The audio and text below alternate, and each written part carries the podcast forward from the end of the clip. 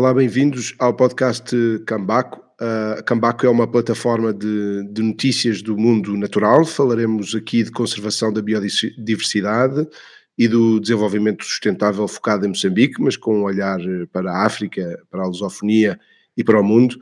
No primeiro episódio deste novo podcast temos um convidado muito especial, Pedro Moagura, administrador do Parque Nacional da Gorongosa. Bem-vindo, Pedro, é um enorme privilégio uh, tê-lo nosso, como nosso primeiro convidado. Bem-vindo. Uh, muito, muito obrigado e considero-vos estar em, em Gorongosa. Muito bem, obrigado. Matéria da Gorongosa, então seja bem-vindo, sejam bem-vindos os três cambacos que estão daquele lado. então, Muito podemos... bem. Obrigado é uma, é uma deixa para apresentar, uh, e antes de começarmos, uh, juntar à conversa o Ricardo Costa Pereira, diretor da Cambaco. O, o Ricardo é consultor na área de, das energias renováveis, trabalhou no passado na área da conservação, na ANAC, uh, regressou recentemente do Quênia e está assim de regresso ao seu país, Moçambique, de onde nos fala de Maputo onde é também presidente da AMER, eh, a Associação de Energias Renováveis de Moçambique. Eh, pelo meio passou por vários países, eh, África do Sul, Angola, enfim, vários países. É um globetrotter que temos aqui entre nós. Temos também connosco o Diogo Marecos Duarte, coordenador da Cambaco, fotógrafo e produtor de conteúdos de vídeo de vida selvagem, com vários anos de experiência e muitos rolos de imagens únicas de norte a sul de Moçambique. Várias das imagens que hoje vemos na internet do mato moçambicano foram tiradas uh, pelo Diogo, que na sua galeria conta com centenas de imagens únicas das aves da Gorongosa, título do livro que publicou há uns anos a esta parte. Para terminar as apresentações, eu sou o Afonso Vaz Pinto, uh, sou apaixonado por África, por Moçambique, pela vida das pessoas e também do mato deste magnífico uh, país e deste magnífico continente. Vamos então ao nosso convidado, o Pedro Magura é administrador do Parque Nacional da Gorongosa desde 2018, uh, eh, mas conhece-a desde desde muito novo. Uh, pode começar por nos contar um pouco do seu percurso para aqui chegar. Uh, sei que é da província vizinha, uh, mais concretamente de, de, de Manica como é que foi acompanhando, enfim, como é, como é que foi o seu percurso até chegar aqui à Gorongosa? Pedro. Então, muito obrigado. O, o meu percurso para chegar à Gorongosa, uh, posso sublinhar que conheci Gorongosa na altura, porque meu irmão, uh, Tomás Moagura, que é de saúde, ele vem vinha trabalhando na Gorongosa como um uh, técnico de saúde e que eu visitava ele, tratando-se da província mais vizinha aqui, província de Manica, eu conseguia visitar meu irmão e passei a gostar muito de Gorongosa, tem residência dele aqui mesmo em Gorongosa, eu vinha ficando aqui, mas a parte mais uh, destacada é de que, depois do meu ensino secundário, que fiz uh, na província de Manica, no Centro Educacional de Jequa, uh, fui fazer o meu liceu, na altura chamava-se quinto ano dos liceus, e isto foi no ano de 1983, no Chimoio, e daí quando termino, fui à Academia Militar, volto da Academia Militar e quando entro na formação de eh, florestas de fauna pelo Instituto Agrário de Por bom desempenho no Instituto Agrário de eu fiquei, eh, quando terminei o nível de formação de florestas de fauna, eh, fiquei eh, classificado como um dos melhores estudantes e fiquei lá como professor já dando aulas de floresta e fauna bravia. Aí, o campo de práticas, no campo de práticas com os estudantes, foi Parque Nacional da Gorongosa. Trazendo estudantes de florestas e fauna principalmente para é, observar os animais é, no parque. Isto foi muito difícil, principalmente no ano é, de 1992. Porque faltavam os animais, não é, Pedro? na altura até houve um protesto, não foi? Exato. Então, quando eu venho com os estudantes, ainda bem, oh, alguém já tinha dito isso, com os ah, estudantes, com os estudantes de fauna, eh, os estudantes estavam ansiosos para ver animais, principalmente para ver os cinco maiores eh, animais mamíferos da África, e que ficamos duas semanas eh, sem falar dos cinco maiores animais, não era possível ver o macaco e a piva, que são animais que neste momento nas mesas, quando não haver a pessoa que afugenta os macacos, os macacos agora invadem as mesas, onde as pessoas estão a ter refeições. Pivas, agora estamos a falar acima de 60 mil animais, que podemos distribuir em cada 500 metros, 500 não, em cada 100 metros do parque, se distribuirmos pivas que temos agora, teremos pivas extras depois de distribuirmos cada 100 metros um animal. Então, teremos pivas fora do parque. Isso significa que esse número subiu muito. Então, era só para dar ênfase de que quando eu vinha ao parque para fazer práticas de identificação de animais no parque, os estudantes chegaram ao ponto de fazer uma espécie de greve porque eh, eles queriam ver animais. E não era fácil, e tínhamos que usar guias do campo. Livros para indicar que este aqui é piva, este é búfalo, e isto construiu, constituiu de grande dificuldade aos estudantes. Eu estive a dar aulas no Instituto Agrário de Simões, foi o primeiro curso de fauna, depois da, da guerra prolongada, que os cursos tinham sido praticamente abandonados, então quando retomamos a fauna, curso de fauna, não era possível ver os animais dentro do parque. E ficávamos duas semanas para ver um macaco, para ver o elefante. E me recordo que tínhamos que ir um mês ou dois meses acampados dentro do parque. Então os estudantes não gostaram disto e queriam abandonar o curso ou dinheiro de volta para que eles pudessem escolher novos cursos, porque o Instituto Agrário de Moio tinha o curso de agropecuária, na altura era agricultura, pecuária, florestas e mecanização agrícola. Então, os estudantes, por não terem visto os animais, quando eu comecei a vir ao parque depois da guerra, prolongada, a guerra de 16 anos, este foi um dos assuntos. E daí eu voltava dando aulas no Instituto Agrado Simões, quando entra a Fundação é, K Foundation no parque, Fundação K, e fui solicitado para me juntar ao grupo. E na altura não aceitei porque não estive a ver muito bem isto, porque estive a dar aulas e depois tinha esse elemento de sentir que a fauna não está muito boa, mas finalmente aceitei, já em 2010, aceitei entrar como parte integrante, mas antes também de me juntar parte integrante, vinha dando algumas consultorias, treinamento aos nossos eh, aos trabalhadores que estavam no parque, aos novos trabalhadores na matéria de viveiros florestais, que era para recuperar a floresta, principalmente que está na Serra da Coronga. Daí eh, vinha dando pequenas consultorias e voltava a dar aulas eh, no Instituto Agrário de Simões.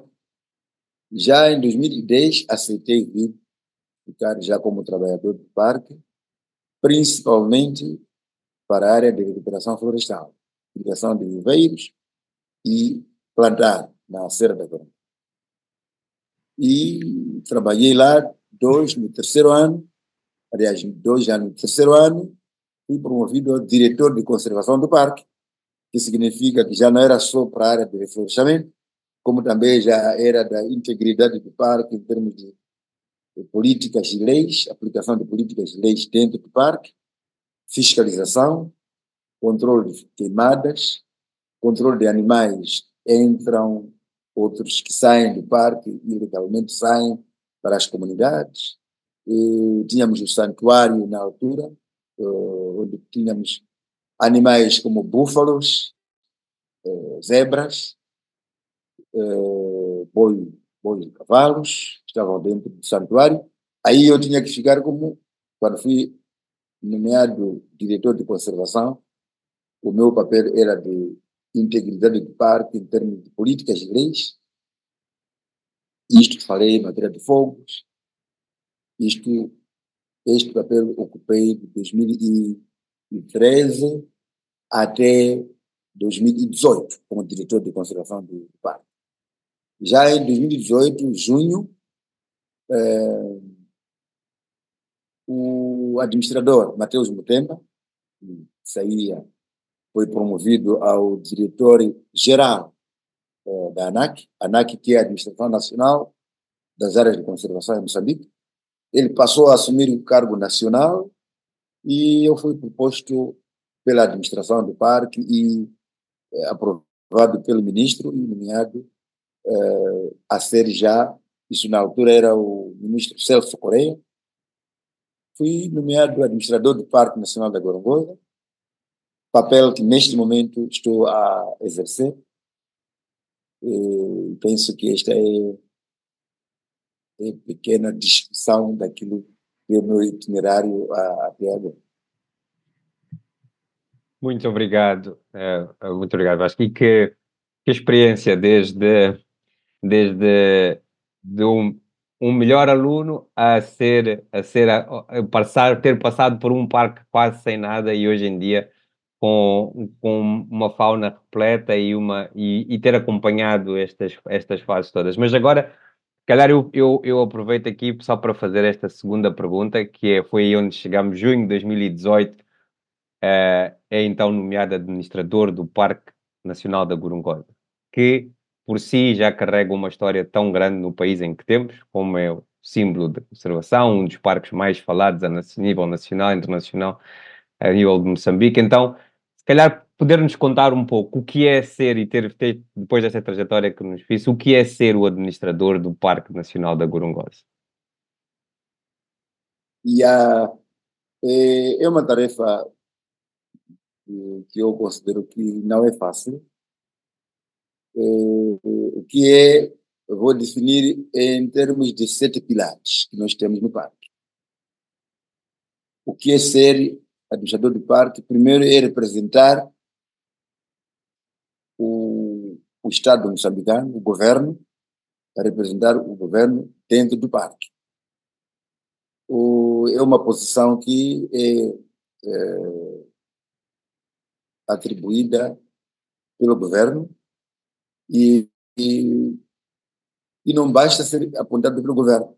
É preciso, de novo, conciliar com uh, a fundação, que é uma parte criada por um filantropo, Greg K., de nacionalidade americana, e havendo já dentro do parque seis pilares fortes, que, que são desenvolvimento humano, eh, conservação da natureza, biodiversidade geral, é o segundo pilar. Terceiro pilar, serviços científicos.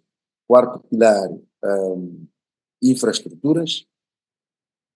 Uh, quinto pilar, uh, finanças. E o último pilar, que é de comunicação e turismo. Estes são pilares que, como administrador, tenho que saber como conciliar.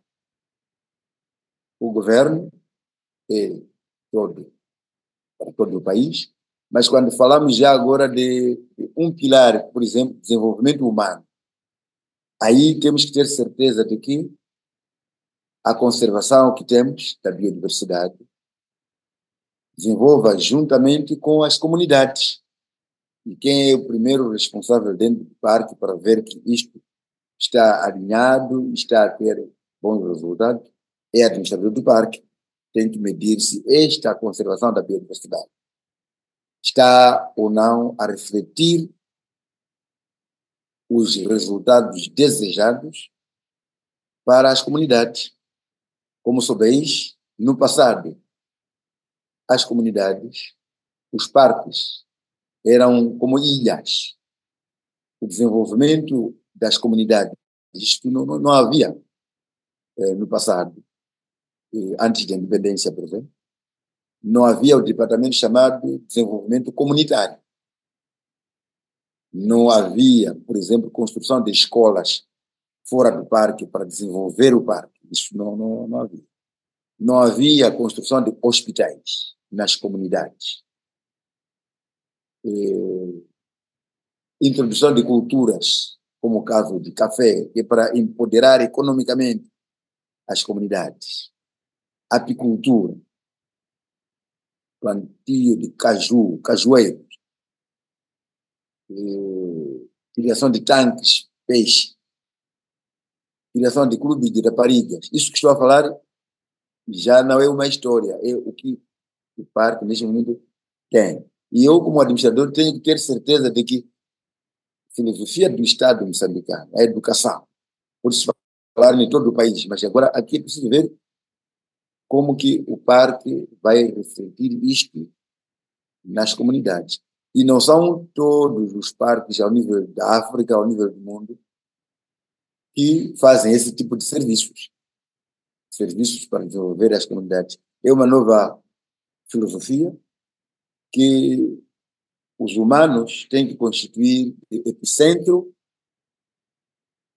para a conservação da biodiversidade. Há muito tempo há livros até que têm conservação dentro da vedação. Em alguns lugares, como aqui perto na África do Sul, até há muros. Muro mesmo, o exemplo que temos é Kuruka National Park, onde tem muro entre parque e comunidade. No fundo, é, é, é a chamada uh, Fortress Conservation, que é a, a, conservação de fortaleza, não é? Uh, que é um modelo antigo, antigo de, de, de, se fazer conservação, que excluía a componente humana uh, e, e, e, a expulsava, muitas vezes, até com, com refugiados da vida selvagem, não é? Já vi. O exemplo meu, não vou falar de outras famílias. O meu pai, até a morte, e a minha mãe, não, não conheceram, não visitaram o parque porque eles cresceram e quando eu sou uh, nomeado administrador do parque, a minha mãe e o meu pai já morreram. Não me conheceram como, como governador, aliás, como administrador, um dos indivíduos que administra o parque, não me conheceram assim. Quando fui nomeado diretor de conservação, a minha mãe já estava doente, meu pai, e quando eu convidasse, vamos para conhecer o parque, a primeira pergunta que me davam é vamos encontrar lá negros, porque eles cresceram em Moçambique quando uh, os fiscais negros era a única tarefa que era dada a um negro. Ficar à volta do parque a, a afastar uh, os homens para não entrar no parque o que chamamos de furtivos. Então os fiscais a tarefa principal era limitar que as pessoas não pudessem entrar. Agora Dei exemplo da minha mãe e meu pai que morreram, não conheceram o parque, mas morreram aos 70, 75 anos.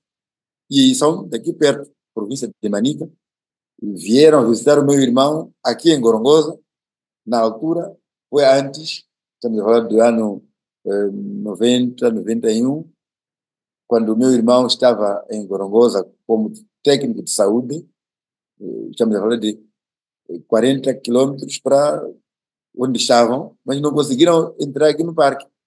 É um é, dos exemplos de que a um, paradigma, como falou de fortalezas, as áreas de conservação eram ilhas, eram áreas, algumas vedadas, algumas não têm, até agora não têm vedação, mas na altura, mesmo sem vedação, mas as políticas vedavam as visitas aos parques.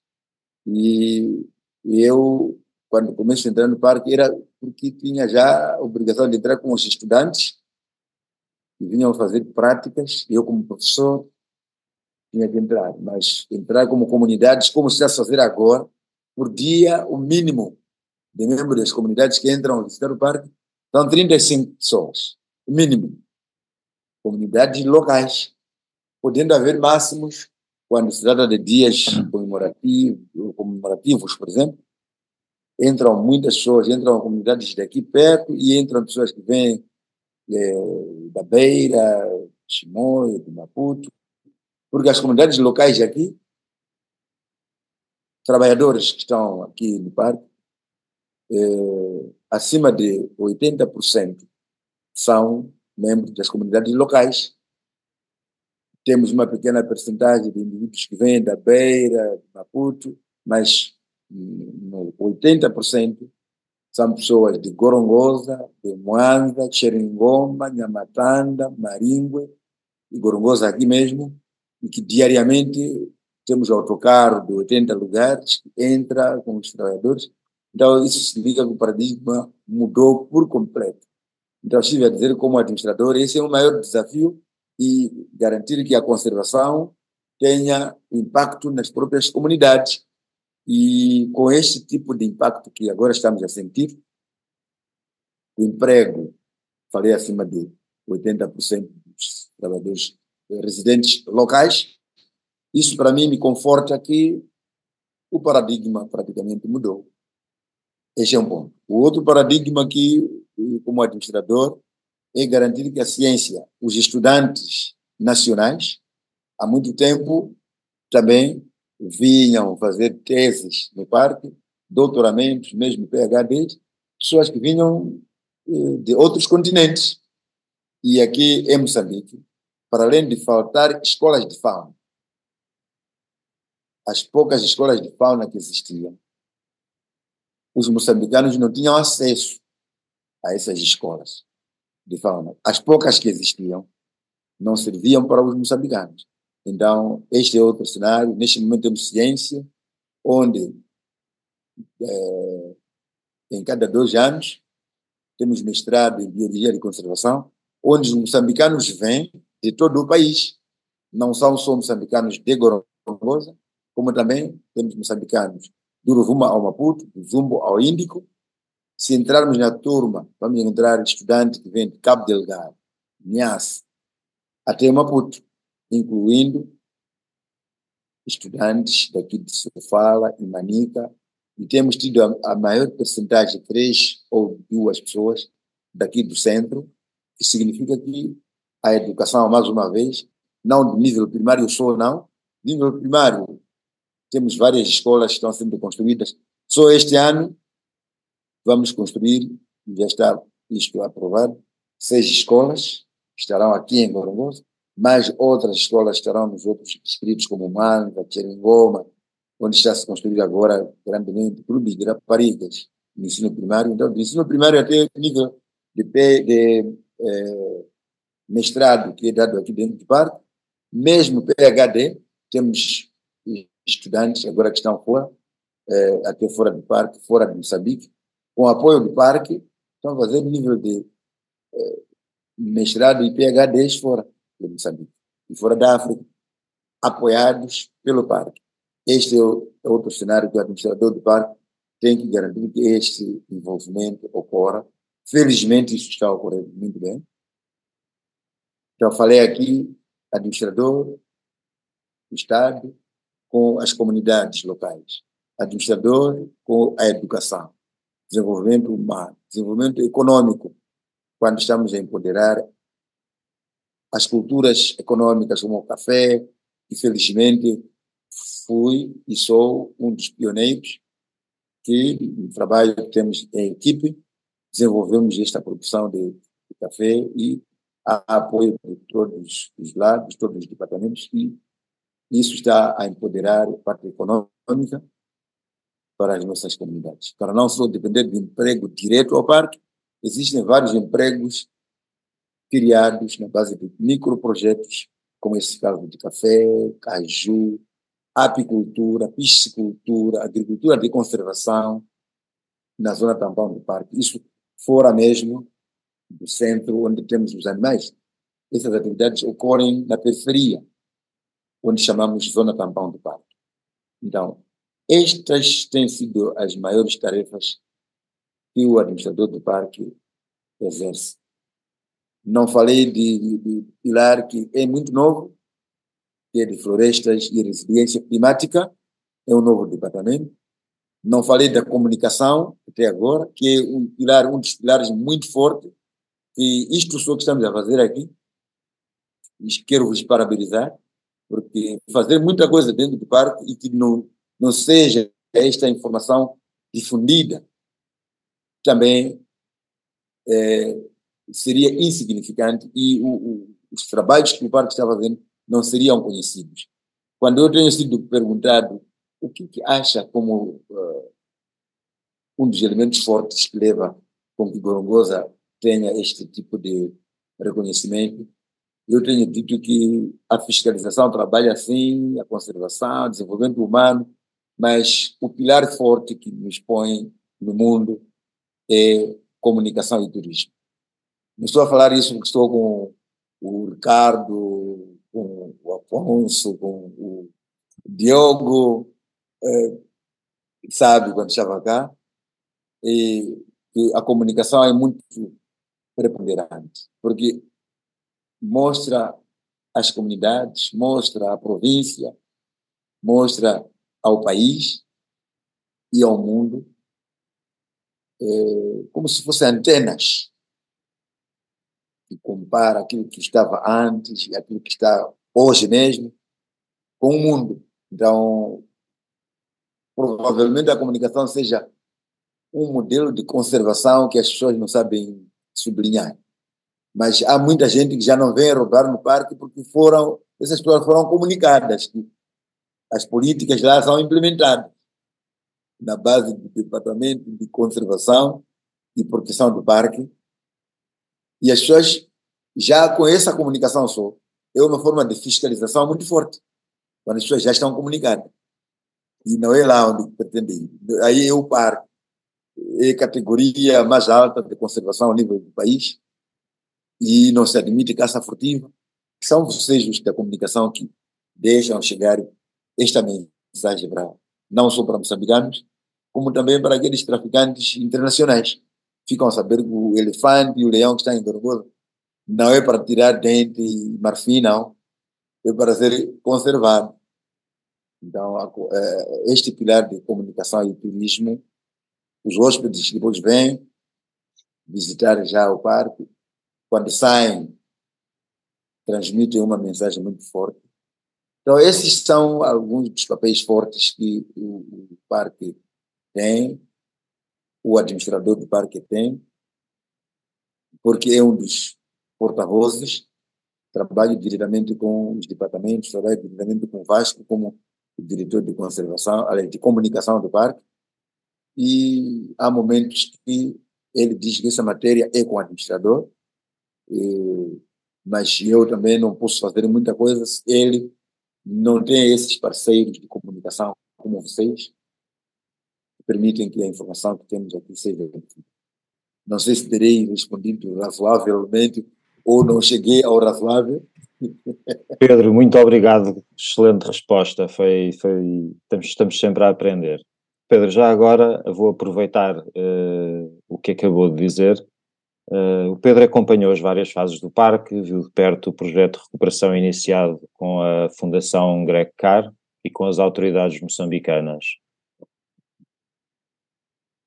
O, de 2004 uh, eh, até hoje, uh, quais são assim as, em 20 anos, a diferença que nós encontramos na, na megafauna, nos grandes animais, que é aquilo que nós, que o público em geral uh, vê mais, não é? Não estamos a falar de peixes, aves, plantas, invertebrados, insetos, uh, todos esses, mas sim dos, vamos falar de leões, uh, pivas, elefantes, qual é, quais é que são assim a diferença de números dos últimos 20, de há 20 anos até hoje? Primeiro dizer que é, a primeira diferença logo na entrada, se vem de carro é, terá que travar porque há animais à sua frente. Esta é a primeiríssima diferença. Não é possível andar a, a, a 20 km por hora do portão até a sede do parque sem que tenha travado. A velocidade máxima admitida é de 40 km. Mas já não é possível chegar aos 40 km, porque mesmo com 20 km por hora, metade da velocidade é recomendado. Não é possível. Essa é a primeiríssima. Não estou a falar de macacos param ao longo da estrada, estamos a falar de elefantes. Na sexta-feira, quando estive a sair para o meu pequeno fim de semana, Chimoio, parei 30 minutos porque no meio da estrada estava uma manada de elefantes. E isto, em 2010, quando comecei a trabalhar no parque, não era possível isso. Ficava uma semana, duas semanas para ver o elefante. Então, a fauna subiu. Não tínhamos, quando comecei a trabalhar aqui no parque, não tínhamos uh, os mabecos. Agora temos mabecos que em cada dois dias vem aqui a pista de aviões quando chegam aqui. Há momentos que as pessoas admiram. E também as avionetas. Diogo, quando esteve cá, sabe que avionetas já aterravam normalmente. Mas agora é preciso, assim que estou a falar, tem duas motorizadas posicionadas na pista de aterragem para afugentar eh, pivas, facoceiros. E durante o meu fim de semana, isso foi no sábado, Vasco me mandou um, um vídeo, a pista onde aterram avionetas, estavam lá elefantes. Não consegui contar porque eram muitos elefantes. Assim significa que, mesmo via terrestre, é preciso travar os carros, via aérea, é preciso tomar conhecimento de que vem avião, que é para se afugentar os animais, incluindo elefantes, que estavam lá no sábado e no domingo. Vasco é testemunha disso, se fosse possível intervir, porque é ele que viu, ele tirou os vídeos, tirou fotografias, e na pista. Estamos a dizer pista está a 500 metros daqui onde estamos. Os elefantes estavam lá. Não estavam a fugir, não. Estavam a passear, normalmente como se não fosse na pista. Para eles não vem que a pista, para eles é parque. Isso de dar nome de pista, somos nós que andamos a dar nome de pista, área residencial. Aqui onde estamos, os leões vêm aqui na varanda. Não é, para nós já não é novidade leão vir na varanda onde eu trabalho, na varanda do meu gabinete. E isso não escrevemos como se fosse problema, não. É, nós escrevemos isso como vitória. Alguém diz, não, tem leão que aí. Eu digo, estamos de parabéns. Agora fazemos cerimônias de celebrar a vitória. Houve tempo que fazíamos cerimônias de invocar os espíritos para chamar os animais, fazíamos cerimônias para para que os turistas vejam ou tenham a capacidade de visualizar os animais. Isso era mal, porque era, eram cerimônias para evocarmos os espíritos, para aproximar os animais. Mas agora estamos no nível de fazermos cerimônias para afastar os animais. Às vezes, quando os animais entram nas machambas eh, dos me membros das comunidades, onde as pessoas acham que é anormal, é aí onde fazemos cerimônias para afastar os animais, para estarem devolver os animais das comunidades humanas para o parque, porque os animais, ah, os animais têm a tendência de invadirem o, as machambas das comunidades.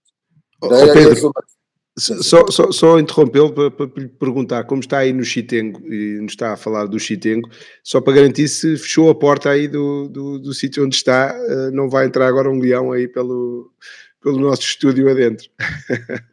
Não, isso não é, não é, não é piada é real, porque o Vasco, o Vasco que fica aqui onde estamos a falar, de onde estamos a falar, se ele não fecha portas, os macacos invadem.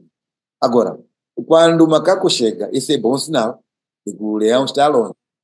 Agora, se fica um silêncio, vamos falar assim de 30 minutos, se o Vasco fica um, uns 30, 40 minutos sem ver macaco, este é um mau sinal é um mau sinal, porque ele tem que ficar preocupado que se os, os macacos não estão perto, o leão deve estar muito perto mais. Então, ele, isso que estou a falar, ele sabe. Quando vem facoceiro perto da porta, quando vem macaco, ele tem que ficar relaxado.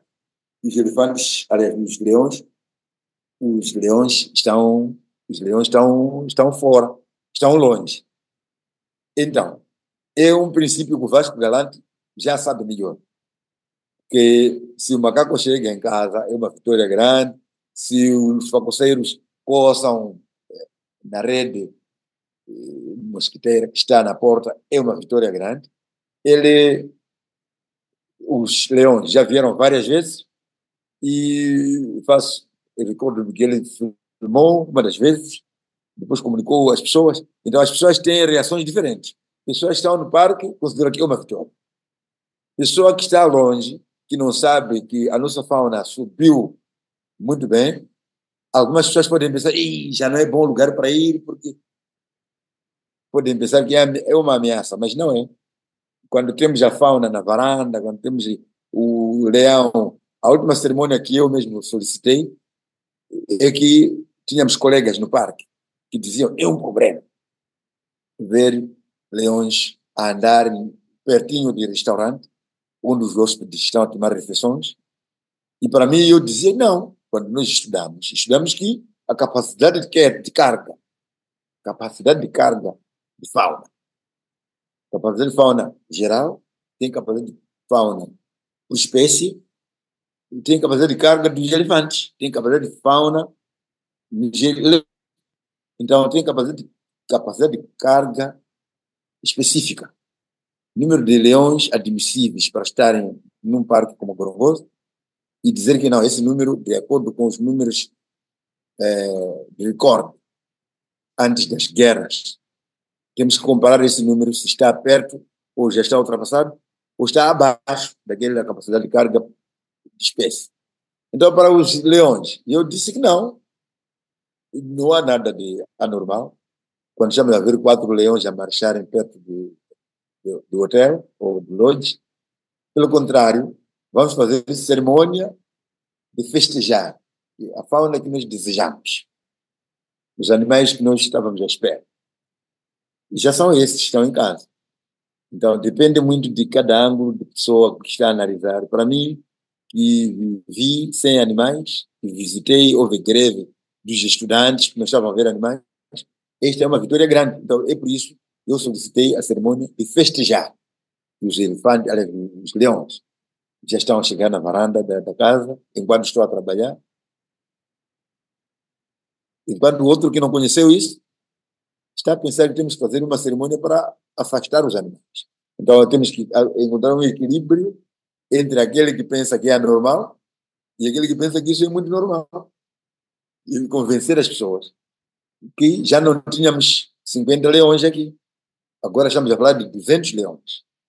É, as últimas informações de, de, da área veterinária mostraram que os leões conhecemos onde estão agora são 200 leões. E eu só para dizer, Diego, a última vez que veio, o número estava a aproximar aos 100, mas agora temos 200 leões. E é uma vitória grande. Não tínhamos eh, mabecos, agora temos acima de 300 mabecos cão selvagem, e não tínhamos leopardos visíveis, porque era um número muito pequeno. Agora a nossa parte veterinária mostra que pelo menos seis leopardos são visíveis, embora estejam um bocadinho longe das estradas.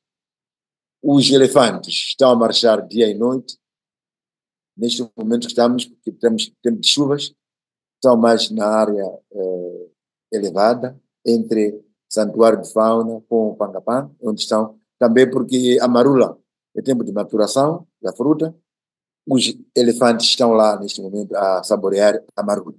E na parte de planície aberta, por causa do corpo pesado, os elefantes não estão lá agora, está muito úmido, mas os búfalos estão lá, os mabecos estão lá. Então são animais que já não tínhamos. E neste momento Vasco estava a falar que ontem, domingo, falou nesta manhã, estava perto, entre 40 a 50 búfalos, numa área aberta. É uma vitória grande, porque os búfalos também já precisavam de entrar mais na área fechada, tinham uh, medo das pessoas, mas agora se estão na área aberta, é uma vitória. Era só para dizer que mamíferos já estão em todo lugar. Diogo tem que vir preparado para ver leão de perto. É, eu lembro que às vezes queria, queria fotografar algumas, algumas aves em, nas, nas pequenas poças de água que ficavam no, no pico da estação seca e era difícil porque havia sempre lá leões à espera que, que animais fossem lá beber. Então não conseguia montar o meu abrigo e esperar pelas aves descansar. Agora tens mais leões ainda uh, à volta desses, desses poucos uh, pontos de água. O número aumentou. Enquanto tinha medo de colocar os seus dispositivos para filmar ou para fotografar, neste momento, é, correndo no Chitengo, as pessoas que gostam de fazer ginástica no fim do dia, é, têm que estar atentas, porque o cão selvagem, há pessoas que têm medo, e a última parte que tivemos, o nosso colega diretor de serviços científicos estava correndo na pista e estava lá o chacal pertinho e cão selvagem também. Todos tínhamos um pouco de receio se não, não fariam mal ao nosso colega diretor, mas ele está um bocadinho habituado, mas isso ameaçou um bocadinho, mas não, não fizeram nada mal a ele. Então, estamos de parabéns, tanto do vosso lado como o pessoal que comunica, fala com o mundo, assim como os de ciências que diariamente têm a tendência de ver se os números estão a aumentar ou estão a diminuir, mas num cômputo geral, a nossa fauna está a crescer.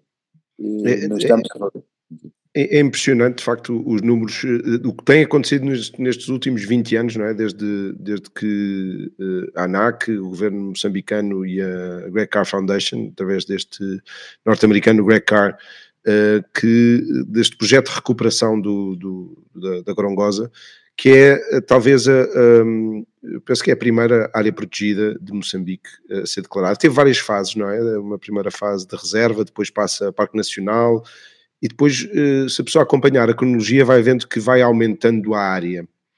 Eh, ehm, a última adição ao parque é, é a Serra da Gorongosa, porque era um elemento importante de, de, de, desse, desse ecossistema, no fundo, isto é um ecossistema, isto é um ecossistema único, um, os nossos ouvintes, principalmente aqueles que não têm uh, tanta noção do, da geografia africana, fica na, na ponta sul do Val do Rift, que é, é todo um, um mosaico de, de, ecossistemas riquíssimos que vêm desde até fora do continente africano, desde a Síria até Israel, depois passa pelos grandes lagos, não é? Uh, uh, do, do Quénia, da Tanzânia, Uh, e vem até cá abaixo, uh, até a Gorongosa. E é impressionante este parque, este, este ecossistema, é impressionante pela vida e pela beleza, pelo mosaico de diferentes ecossistemas que depois tem dentro de, do próprio parque. Um, como é que vê esta, esta evolução? Um, porque depois há também as cotadas e vizinhas. Um, como é que vê agora os próximos passos? uh, e lhe perguntar pelos, por estes ecossistemas, o que é que vai acontecer em termos de, de, de se vai continuar a crescer o, o parque, por exemplo, uh, e depois que novas espécies é que nós podemos esperar. Os mabecs, se calhar, foram os últimos uh, a serem, a serem reintroduzidos. Como é que vê agora o futuro do parque? Yeah, o, é uma pergunta muito interessante e que é a nossa maior, o nosso maior foco agora é de vermos diferentes estratégias de gerirmos o ecossistema. Lembra-se nos primeiros minutos, quando eu falava de ligação entre o governo e a conservação. Governo Sim. e as comunidades. Conservação da biodiversidade, as comunidades. O futuro que estamos a ver, que não é meu só o futuro, é, é a filosofia do parque mesmo, é, o meu sonho depois poderei, poderei citar no fim, neste momento como filosofia da administração nacional das áreas de conservação, é de criar mais formas de envolver as comunidades na conservação. Veja que quando uh, falou, gostei muito quando falou da Serra da Gorongosa. A Serra da Gorongosa foi decretada parque em 2010. E a partir daí, a nova filosofia do parque de gerir a Serra da Gorongosa foi de criar condições de modo que as pessoas, as comunidades que vivem aí na Serra, usem a floresta, usem a água de uma maneira muito sustentável. É daí que o parque introduziu o sistema de agro-silvicultura, onde se integra plantar árvores nativas, não só as nativas, aquelas plantas que são mais para o ambiente natural, como também introduziu o café, uma forma muito boa que a comunidade possa sentir-se à vontade, porque tem um ganho imediato. Produzindo o café. Uma pessoa que não produz café e a outra que produz café. Há uma grande diferença da maneira como respeita a floresta. Porque esse café que temos cresce mais debaixo das árvores. Significa que aí é uma nova abordagem que permita a conservação daquela floresta única que falou do ecossistema muito especial. Aí consideramos uma, uma das estratégias. A outra foi de construir várias escolas lá na Serra da Gorongosa. Temos agora a escola de Nhancu, a escola de Lourenço, a escola de Canda, que o Parque Nacional da Gorongosa construiu para melhorar essas tais nossas comunidades. Esse é um ponto. O, agora, a fauna está aumentando. Existe um, uma filosofia que chamamos conservação com a participação das comunidades. E já começamos. Temos o que chamamos áreas de conservação comunitária. Temos a área de conservação comunitária de Xeringoma. Isso é fora do parque, mas que as comunidades já têm essa área, não vão fazer atividades nocivas ao ambiente. Essas comunidades passam a exercer piscicultura, passam a exercer apicultura, passam a exercer produção de caju, que são princípios muito amigáveis à conservação. E são essas áreas que vão eh, condicionar o corredor de fauna. Fiquei muito feliz quando falou de ecossistema, grande ecossistema da Gorongosa. Com essas áreas de conservação comunitária, vão permitir que as comunidades se sintam mais envolvidas e que as cotadas que estão entre a reserva de Maromeu, que é nossa área vizinha, e o Parque Nacional da Gorongosa, várias áreas de conservação comunitária que estão na zona Tampão vão servir de melhor corredor ecológico, onde tanto os búfalos que estão em Maromeu, assim como os búfalos que estão em Gorongosa, possam garantir um fluxo genético. E isso terá o fim melhor, tanto melhor maneira de conservar a biodiversidade, assim como melhor forma de inclusão comunitária, de tal modo que não só vai ser a conservação a ganhar, como também vai ser uh, a parte de humanos vão se sentir muito, cada vez mais envolvidos. E essas áreas que estou a dizer, no, no passado não existiam e vão passar a existir. As mesmas comunidades vão passar a produzir muito melhor mel e o mercado está garantido. E isso no passado não existia. Então, essa é uma visão que permite não só o desenvolvimento da, da, da conservação da biodiversidade, como também o sistema de transportes, onde não tínhamos vias de acesso. O parque está a criar vias de acesso. Meios de transporte para que as comunidades circulem à vontade.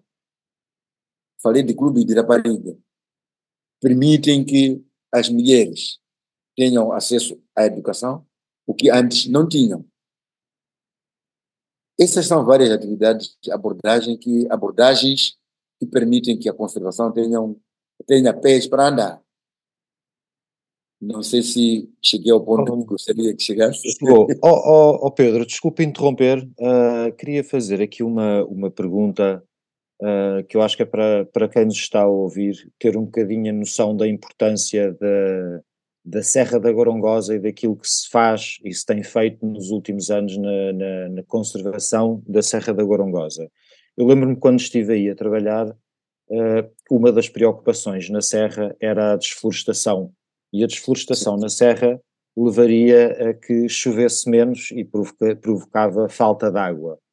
Uh, o café vem mitigar uh, todo, esse, todo esse problema, ou vai uma, uma das formas de mitigar todo esse problema, não é? Uh, só para termos aqui uma noção, quantas pessoas aproximadamente dependem da água da Serra da Gorongosa? Ou seja, da água do que chove e as nascentes de água que existem na Serra da Gorongosa, e nós conhecemos as, as imagens das cascatas, etc. Quantas pessoas à volta da Serra da Gorongosa dependem da água da Serra da Gorongosa? Yeah, muito obrigado, Diego. E eu preferia falar do seu todo, porque a Serra da Gorongosa, na verdade, a água que sai da Serra da Gorongosa, estamos a falar do mínimo de 20 rios 27 rios. Pessoalmente, considero esses rios como rios que não só servem para a Serra da Gorongosa. A água consumida na cidade da Beira, estamos a falar de distância de 200 quilômetros de onde estamos. Os rios que saem da Serra da Gorongosa, vou citar aqui pelo menos quatro os maiores, Rio Morombodes, Rio Nhandar, Rio Vunduzi, Rio Chitunga, Nhadue, sai de Manica e passa para a Estrada da Gorongosa. Esses rios todos vão entrar no Lago Urema, maior parte deles, e depois junta-se com água muito suja que vem da província, eh, província vizinha de Manica, muito poluída a água por causa de garimpo, exploração ilegal de ouro. Esses rios que saem da serra onde está a falar o dinheiro são os rios que permitem purificar a água do Rio Fundo, e sem esses rios saem da Feira da Grande, a água que sai da província de Manica não seria consumível. Este é um impacto muito forte. E eu preferia falar de milhões de pessoas, porque eh, se eu falasse só da zona Tampão, estaria a menosprezar o valor livro.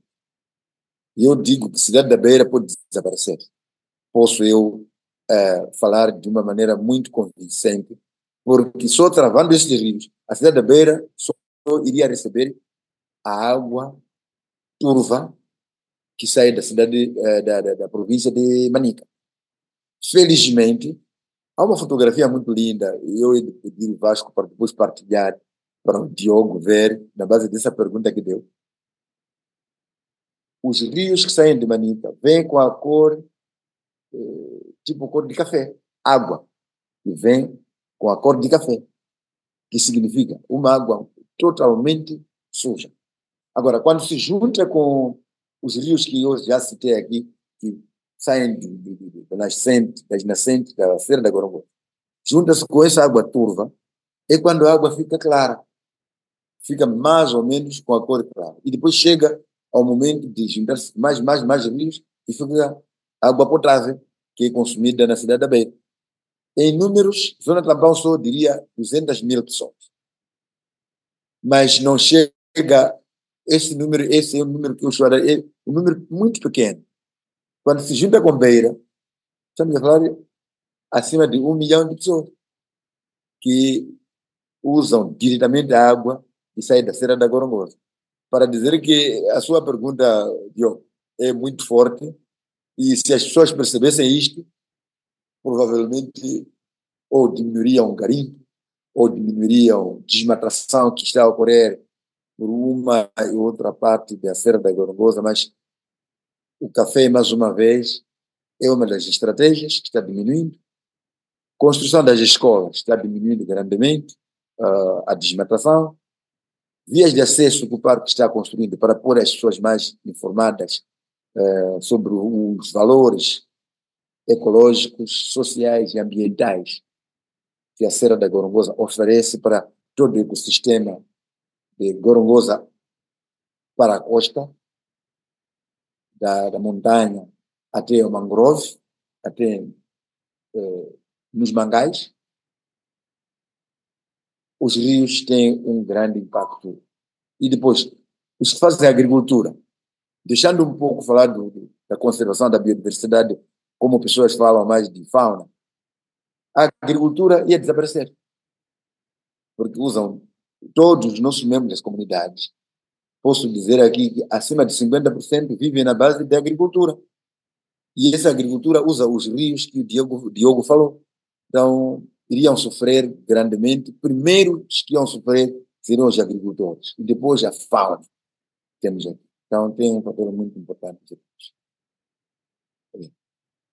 Pedro, muito obrigado. E eu, eu uh, queria só puxar agora a conversa para uma parte que mencionou, que eu acho que para, para, para mim, acima de tudo, uh, e como moçambicano, eu, eu, eu, tenho que tirar o chapéu. Primeiro porque eu acho que aquilo que mencionou, não é? Nós, há, haviam modelos escritos nos livros de o que é a conservação, o que deve ser a conservação, como é que ela só feita, e vocês aí estão a desafiar isso, porque de facto não só a, a, a, mostrar que é possível fazer de maneira diferente, mas também a serem pioneiros de uma nova maneira de fazer conservação. E eu espero, e nós faremos uma parte pequena de poder demonstrar esse trabalho e comunicar, mas eu espero que também já hajam alguns livros e alguma parte científica a ser escrita daquilo que vocês estão a fazer, porque é de facto uma, uma, é era uma tese que hoje em dia está a hum. ser comprovada. E falando nesta parte da tese, falando nesta parte da, da, da investigação científica, nós sabemos que a Gorgosa também tem investido muito na investigação e na formação académica. E, e, e, felizmente há muitos moçambicanos que agora estão aí a fazer o curso. É o único mestrado de Biologia que é 100% lecionado no terreno, um, e, portanto, se me pudesse dar alguns números e pudéssemos partilhar aqui com os nossos ouvintes uh, de quantos alunos é que passaram no laboratório que têm aí, o El Wilson. Um, e eu sei que, e aproveito só para fazer aqui uma segunda pergunta, portanto, que é neste projeto do, do Paleoprimata, que, que é uma investigação multidisciplinar, moçambicanos, cientistas internacionais, e existem várias áreas, geologia, paleontologia, arqueologia, primatologia, tudo, tudo junto. Um, e, e, se me pudesses falar um pouco dessas experiências, portanto, a formação e investigação a nível dos moçambicanos e depois também esta, esta capacidade de, de, de interdisciplinar e investigação interdisciplinar com, com, com outras organizações. Yeah. Primeiro sobre a educação. É, é, é muito bom, lindo ouvir o Ricardo a citar isto. O, a educação que está sendo providenciada agora, eu que tenho recebido chamadas telefônicas, há pessoas agora das cidades que telefonam e querem vir estudar aqui no parque. E até perguntam, para além de desenvolver comunidades aí na zona Tampão, não sei se nós somos também permitidos, queríamos matricular na escola secundária o nosso nível de envolvimento na educação está ficando muito mais forte a partir do ensino primário até o nível de nível superior. O, o mestrado, que está sendo lecionado aqui dentro do parque há 100%, dois anos, o estudante de manhã à tarde à noite, fim de semana, noites e dias dentro do parque. Isso é muito raro não em Moçambique não, é raro ao nível do mundo. E eu estive na Tanzânia, estive em Quênia. A maior parte das universidades vem fazer práticas e saem. Agora, vir no primeiro ano para fazer mestrado e ficar lá no parque, dentro aqui do parque, consumindo as refeições com os trabalhadores. Não há separação entre o estudante e o trabalhador. Da segunda até domingo é raro. Então, isso está a criar um ciúme, há um nível de ensino muito mais forte e ultrapassa o ensino que está sendo feito nas cidades. E, e semana passada recebi pelo menos 27 chamadas. Eu ando a enumerar aqui para falar com os meus colegas diretores. 27 chamadas das pessoas que querem, não querem fazer licenciatura, mestrado em Maputo, na Beira, querem fazer dentro do parque querem saber se vão ser aceitos. E a minha resposta é que concordam com os outros, na base do currículo vitae mostrar as capacidades, comparar com os outros das províncias. Nós não escolhemos que esse é da cidade, esse é do campo, mas que o seu currículo é, entre em, em concordância com os requisitos que são necessários. Parte de primatologia, escavações, estudos científicos que estão no parque, como o segundo ponto que falou. É, vou sempre citar por onde eu passei. Eu não, não sabia que íamos, Moçambique, chegar ao, nível de fazer escavações é, da categoria que estamos agora. Vem cientistas de todo o mundo para ver as escavações que estão sendo feitas aqui, estudantes que vêm fazer, universidades moçambicanas que vêm fazer trabalhos aqui. Isso é, é muito positivo. Ver que Moçambique está também no nível de escavações, de paleontologia, estudos de paleontologia que estamos aqui a ter. É, só posso dizer que Moçambique está de parabéns, e vocês mesmos já têm esse, essa informação, estão de parabéns, porque eu cresci com a informação de que a origem do homem foi na África. E estive em Tanzânia, visitei a área de a área de Ngorongoro Creta, onde as escavações, onde o crânio humano, o primeiro crânio humano que comprova que a origem do homem é na África, é em Tanzânia. Eu paguei dinheiro para ver aquela área arqueológica de Ngorongoro Creta, área de Olduvai, Olduvai Gorge. Aquele vale do Rift que começa de lá em cima, esse termina aqui em Gorongosa. E os resultados estamos ter aqui naquelas escavações mostram, eh, posso adiantar dizer que algum dia teremos surpresa de que provavelmente o homem não não foi descoberto o crânio em Tanzânia, provavelmente seja aqui em Gorongosa. E para mim não será surpresa, porque os primeiros resultados já mostram que há muita coisa que temos aqui, onde termina o Vale do Rift, como prolongamento daquele Vale do Rift que falou, lá em cima, termina aqui. Então não será surpresa para mim, e para vocês acho que não vai ser surpresa, porque já estou adiantando para vocês. Muito obrigado. Muito bem, nós estamos a aproximar-nos do fim. Vou-lhe fazer só uma última pergunta, Pedro. Uh, uh, consigo, o tempo voa, uh, de facto. Um, o Pedro agora referiu que esteve na Tanzânia, onde fez um, um, um bacharelato. Há pouco não tínhamos mencionado isso e tem, tem, tem tido essa, também essa um, experiência internacional, experiência nacional. como é que olha para o o, o, estado da conservação em Moçambique. Gorongosa é, o, é, é talvez dos, dos, dos, primeiros desta nova vaga de, de aposta na conservação. Uh, há outras áreas protegidas uh, no país também a fazer o seu caminho uh, e é uma inspiração a Gorongosa por isso.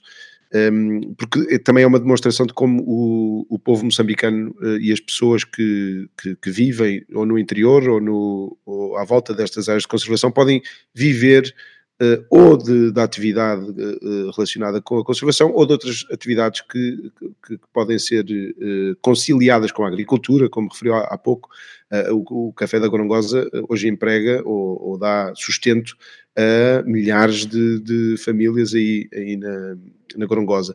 Mas como é que vê este, este ponto atual e os próximos, os próximos anos na, da, da conservação no país interno, em Moçambique? Um... Yeah.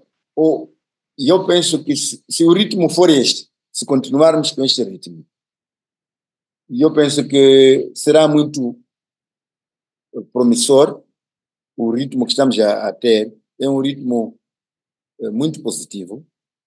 Só no ano antepassado e passado, estamos agora a receber pessoas de Uganda, de Ruanda, eh, Tanzânia, eh, que vêm apreciar o nível de envolvimento comunitário, as atividades que estamos a fazer agora. Já tive um debate, no ano passado estive no Zimbábue, numa conferência regional, estive no parque chamado Conarezou. Eles têm uma parte vedada, porque consideram que não, os animais não podem é, passar. E eu estive falando com uma parte da, dos gestores a dizer que a melhor maneira é de garantir que o, o, a educação nós estamos a dizer a educação só de abecedário. Há muitas modalidades, muitos modelos de educação. Um dos modelos é educação pela conservação, que não é para estudar A, B, C, D ou um mais um, não. Estudar como que um homem pode coexistir com a fauna. Essa palavra coexistência homem-fauna bravia é uma educação. É um nome, é uma terminologia muito menos usada. Coexistência homem-fauna bravia. Uh, há pessoas que pensam que nunca é possível coexistir. Mas quando visitar é, Parque Nacional de Loa Zambeze, na República da Zâmbia,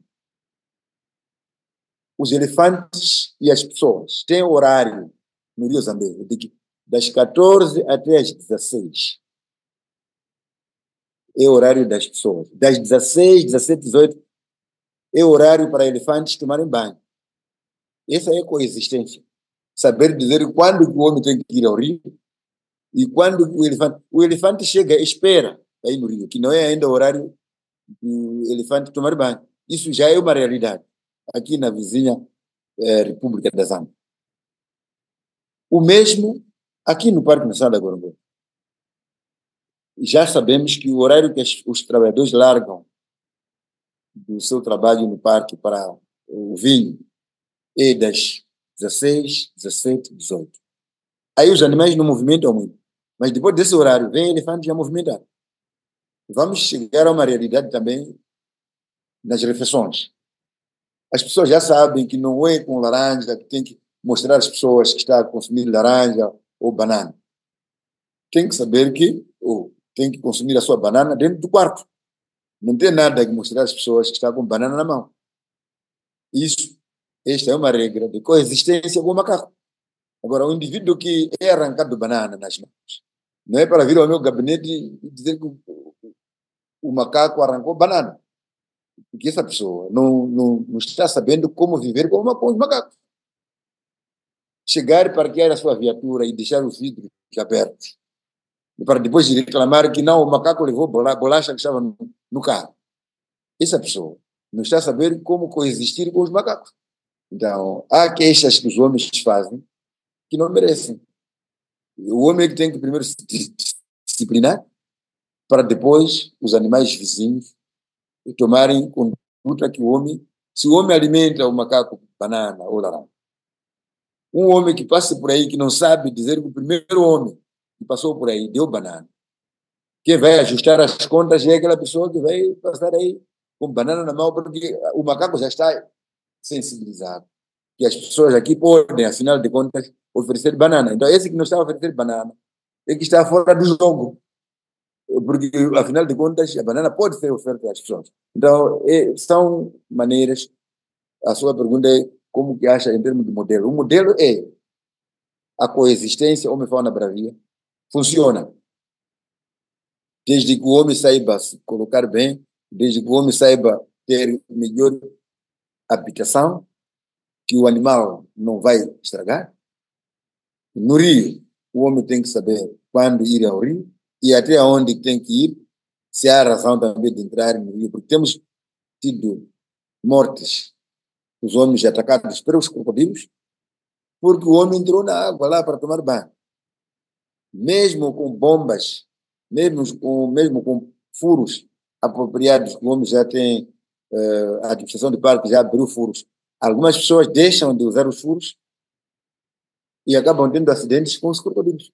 Então, o modelo, em resumo, o modelo que temos para conservação é um modelo, provavelmente, se fosse possível fazer um, um corte, passar para outra área que ainda não faz, aquilo que é possível copiar do parque, já temos muita coisa para copiar dentro do parque, para se implementar noutras áreas de conservação, assim como noutras áreas, as comunidades onde ainda não tem área de conservação comunitária, eu penso que é momento de copiar aquilo que é de bom e serve para, para os homens.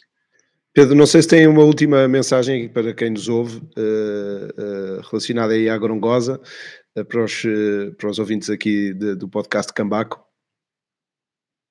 Para mim, a mensagem que penso muito válida é, é primeiro para o meu país, o número de escolas, não só o número de escolas, como também a qualidade do ensino. Porque construir escolas e formar mal não é muito saudável também. Seria continuar na mesma. Se as escolas estão a equivaler a indivíduos que não, não foram à escola também, então não vale a pena. Então eu queria dizer aqui, as escolas que estamos a construir, o meu grande apelo é que tenham uh, significado de uma escola. Tem que ter escola que forme qualidades. Esse é um ponto para o país. Agora, aos outros países que já têm escolas, eh, estão de parabéns, mas a educação de qualidade é que eu penso que poderia resolver de tudo de mal, quando falamos da pobreza, quando falamos de desigualdades, quando, quando as pessoas têm o melhor ensino, por si, o melhor ensino já é emprego. Mas quando as pessoas não têm melhor ensino, não têm emprego procura-se emprego pessoas mal formadas. Pessoas bem formadas não procuram emprego. Esse é, é aquilo que eu já, pelo menos, consegui ver em alguns países onde a educação é de qualidade. Quando a escola dá ensino de qualidade, já é emprego. Mas quando a escola, quando a educação não tem ensino de qualidade, aí não há, não há emprego. Vamos sempre lutar porque há falta de emprego. Muito obrigado. Muito obrigado, Pedro. Uh, muito obrigado uh, por, este, por esta partilha destes conhecimentos e da, sua experiência. Tivemos connosco o Pedro uh, Moagura. agradeço também ao Diogo e ao Ricardo que se juntaram a mim nesta conversa. agradeço também a quem nos ouve. Uh, e em nome da, da, equipa da Cambaco, muito obrigado a todos. Uh, esta plataforma existe em diversos uh, formatos no site www.cambaco.net. mas também nas redes sociais, no Facebook, Instagram e todas as outras. e depois podem encontrar-nos esta entrevista nos, nas várias plataformas de, de podcast, Spotify, iOS, Google, etc. Um, Sigam-nos também nas, eh, nestas, eh, nas redes sociais. Uh, obrigado e até ao próximo podcast do Mundo Natural. Cambaco.